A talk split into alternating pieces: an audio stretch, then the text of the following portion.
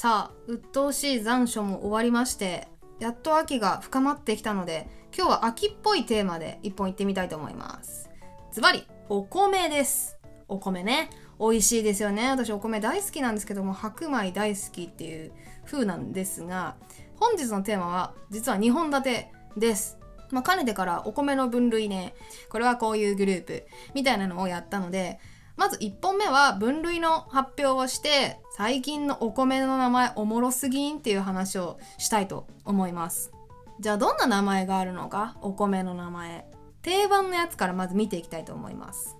はい。まずコシヒカリです。私コシヒカリ割と好きな方ですけどコシヒカリのコシっていうのは、えっと、コシが強いとかのコシではなくてですね。まあそういう意味もあると思うんですけどもともとは地名です。地名の腰から来ています。あの腰の国ですね。その腰です。で、えー、光っていう方が、まあ、特徴ですね。お米の特徴を表す言葉。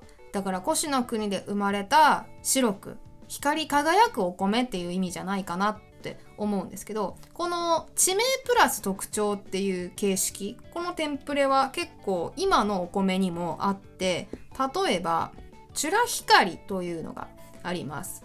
これ表記はね全部ひらがなで独特ですけども、まあ、チュラからわかるように沖縄のお米ですよね。チュラ。あの美しいっていう意味ですよね琉球方言で。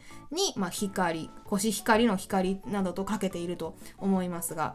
まあ、こんな感じで特徴と地名をセットにするっていう定番があるんですが近年ですねこの特徴を言い表す、えー、言葉というかその単語のバリエーションがですね非常に多様化しているっていうのがマジで面白いのでいくつか紹介していきたいと思います。ちょっと時間の許す限りね。まずね誰が聞いても馴染み深いというか結構イメージしやすい田舎を連想するような特徴が名前になっている例をいくつか紹介したいと思います。例えばですねちょっともう列挙しますね。里自慢岩手っ子。ふっくりんこかわいい名前ですね。あとは方言なんかも使ったやつがありますね。おいでまい。そしてめんこいなです。はい。これめちゃめちゃ面白いですよね。順番に行きましょう。まず里自慢。えー、我が里自慢が由来だそうですが我が里の自慢のお米ですね。あのー、里っていうのがいいですね。里。村よりもちょっと里の方がねやっぱり小さい気がしませんか？規模が。しかも全部ひらがなにしてある感じが何て言うんですかねこうこじんまりした感じがいい意味でねいうのが伝わってきてなんか田舎のこうお米を誇りに思っている人里っていうのが連想されるなんか美しい名前だなと思います。し、えー、岩手っ子。これなんか直球でいいですよね。もう岩手のお米だっていうのがよくわかる。し即音っていうちっちゃい「つ」を入れてなんとかっこっていう風にすることでちょっと年齢が下がるというか馴染み深い子供にも親しみのあるような名前に仕上げたっていうのはねすごい消費者目線の名前でいいなっていうのは思います。であとふっくりんこ。これも変わった名前ですよね。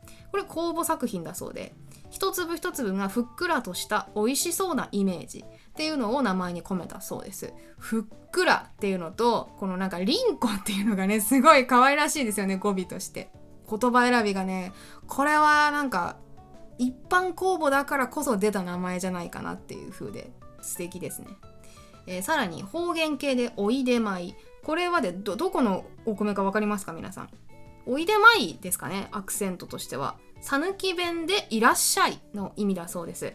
この「舞」がね米ともかかってていいですよね。ダブルミーニングになってて素敵な名前だと思います。全部ひらがなにしたまんまだってのもいいと思いますね。これ最後米にしたらちょっとなんか 台無しになっちゃうと思うんですけど。はい。でさらに「めんこいな」これどころかもう一発でわかるんじゃないですか？秋田方言の可愛らしいの意味。あなためんこいねっていうことですね。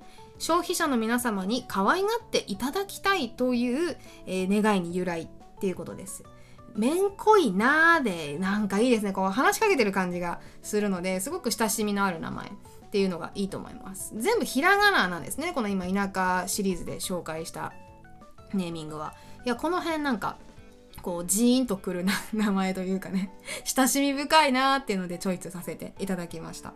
さあでもですね最近のお米って実はひらがなだけじゃないんですよ全然。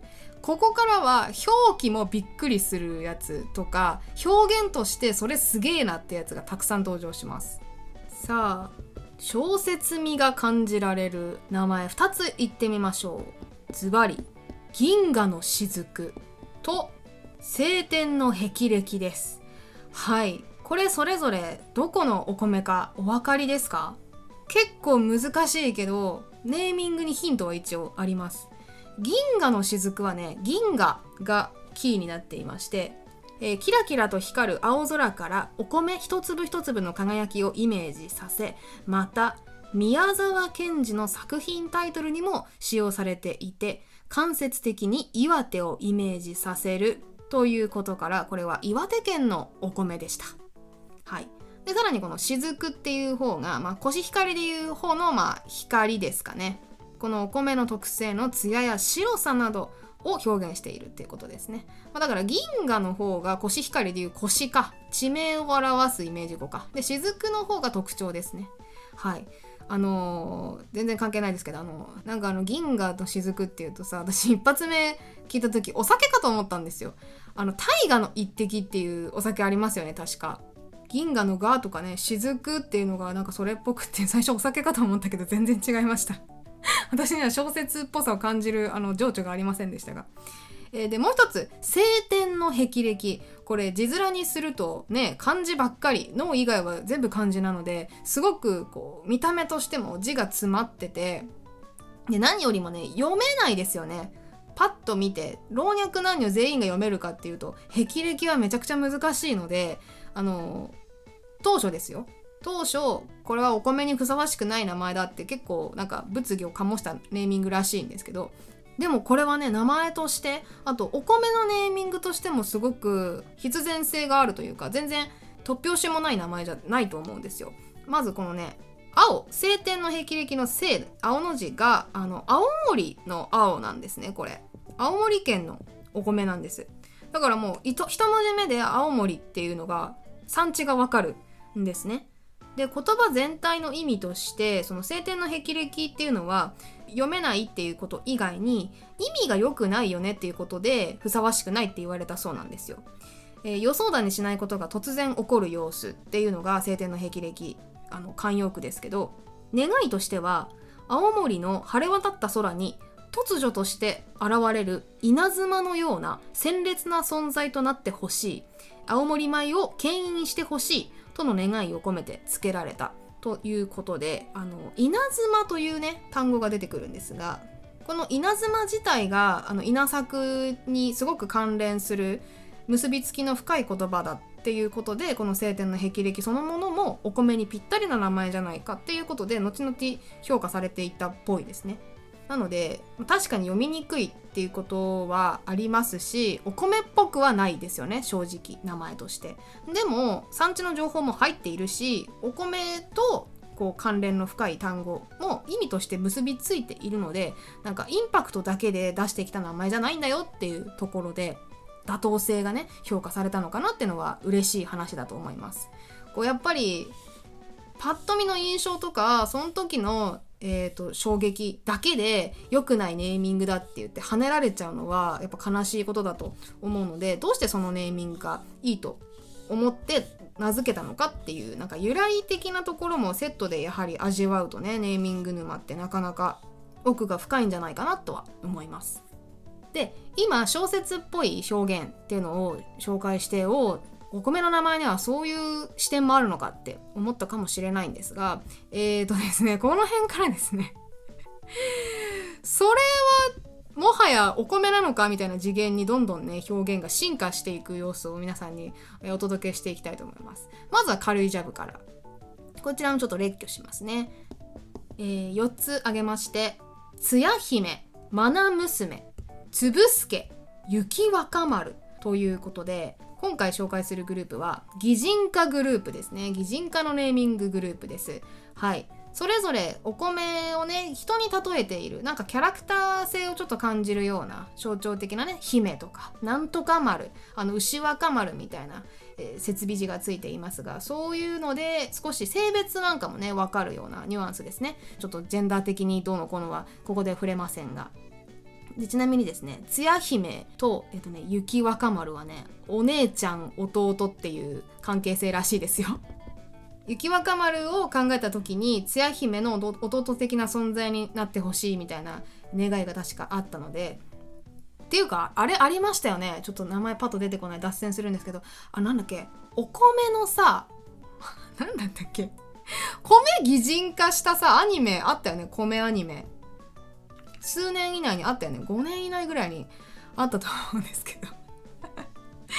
ま全然ね今の時代何でも擬人化できる時代ですけどまあ米もアニメになるんだからブランドの名前だってそういう風になるかっていうのはありますけど。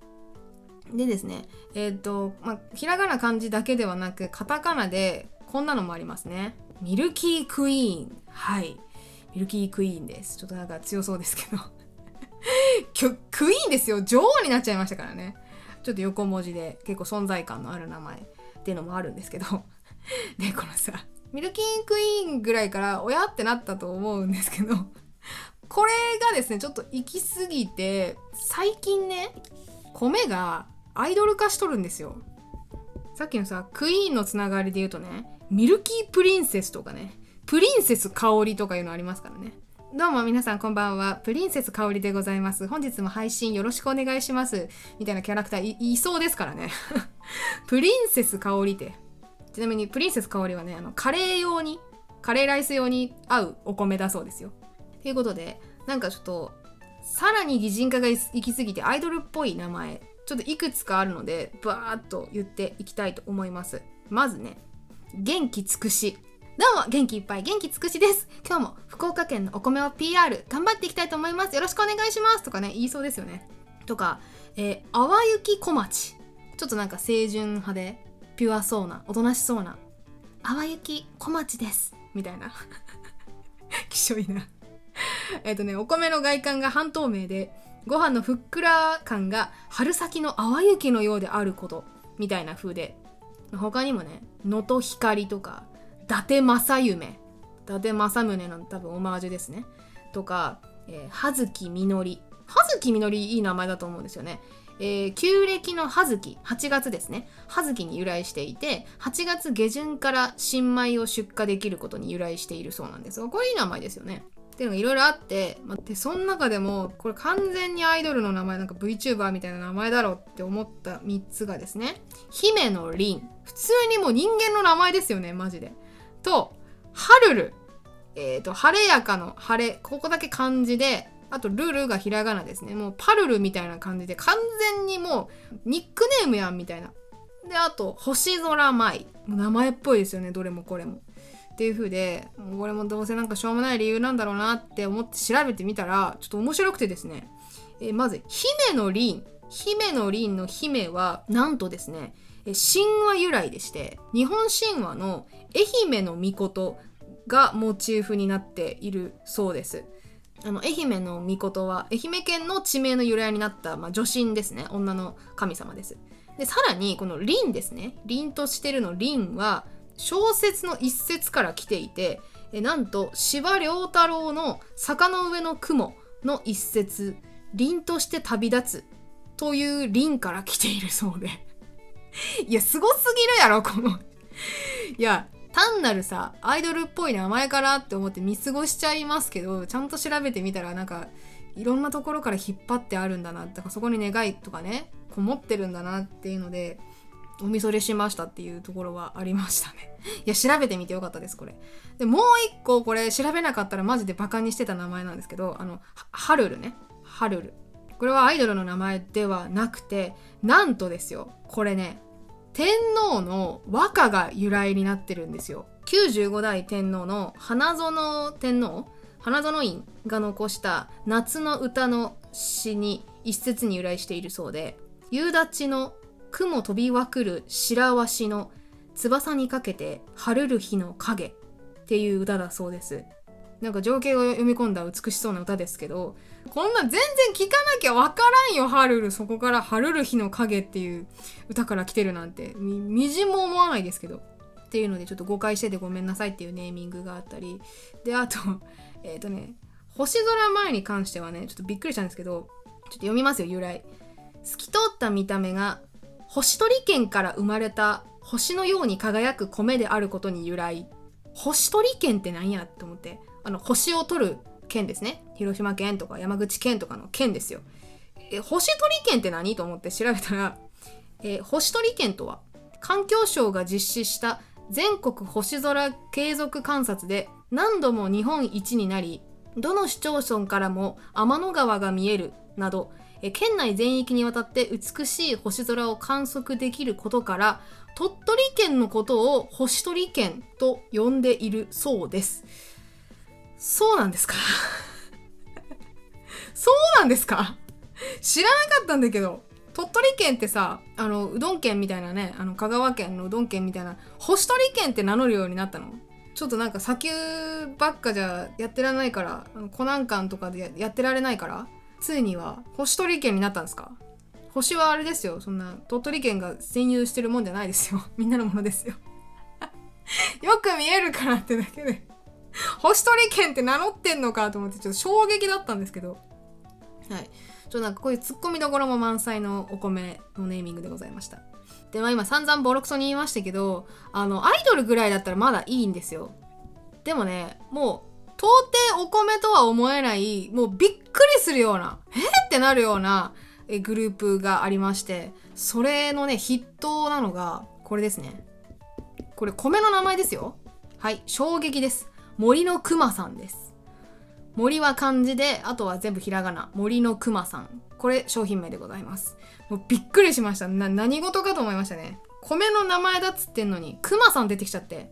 ただねこれよくできた名前でもう一見ねふざけて作ったんじゃないかと思えそうなんですけど森は青森。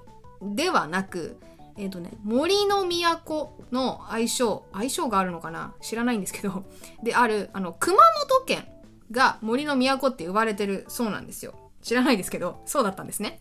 で熊さんの熊がその熊本県の熊だと。でこの山っていうのが熊本県産ってことですね。産地の産です。ということでこれはね結構秀逸じゃない？森の都熊本県産の米っていうことで究極の省略ネームなんですよ。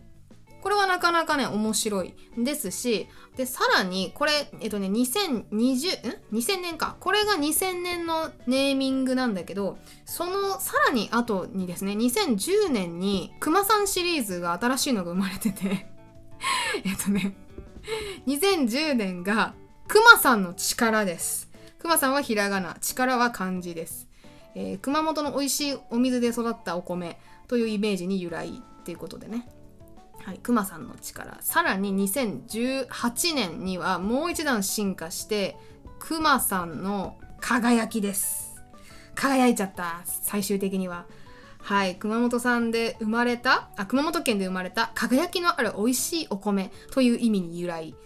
ということでねもう熊さんパワーでめちゃくちゃ熊本県のお米は頑張ってるらしいです私は知らなかったですけどもしかしたらくまモンがねめちゃくちゃ PR してたのかもしれないですね いや、こんなんびっくりするでしょ。米の名前にクマさんとかね、あの、表示されてたら、ちょっと売り場間違えたんかなって思っちゃいますけど。はい、みたいな感じで。ちょっと他にもいろいろ分類してみたので、それは YouTube の方には今、ざっと画面上に出てると思います。興味ある方は気になるところ、一時停止してチェックしてみてください。はい、というわけで、今回のまとめです。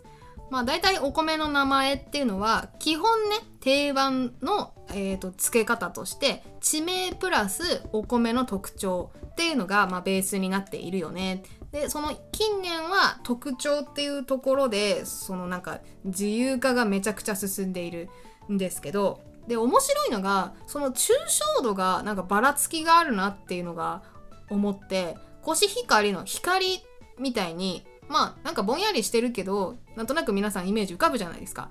でもなんか晴天の霹靂とかさ ミルキークイーンとか言われてもそれぞれ人がイメージするものでもかなりばらつきがあると思いますしその姫の凛とかさハルルとかさ森のくまさんに関してはもうなんか違うものが浮かんできちゃったりなんかしてね逆に具体的すぎるみたいなところがあったりするなどこれがまばらついてるわけなんですよ。でこのばらつきがあるのは一体なぜなのかというのを、えー、次回のエピソードで解明してみたいと思います。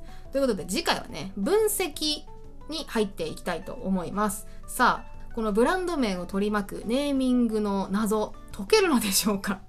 謎は深まっているばかりなんですが、はい、最終的にね、収集できるように頑張りますので、はい、次回も楽しみだよって方は、えー、チャンネル登録、高評価などしてお待ちください。そして、今回のお話面白かったよって方は、えー、皆さんがね、食べてらっしゃる普段お買い求めになっているお米の名前とかね、えー、好きな品種とか、変わった名前とか、なんかいろんなのあったら送っていただきたいなと 思います。あの、コメントなどでもお待ちしております。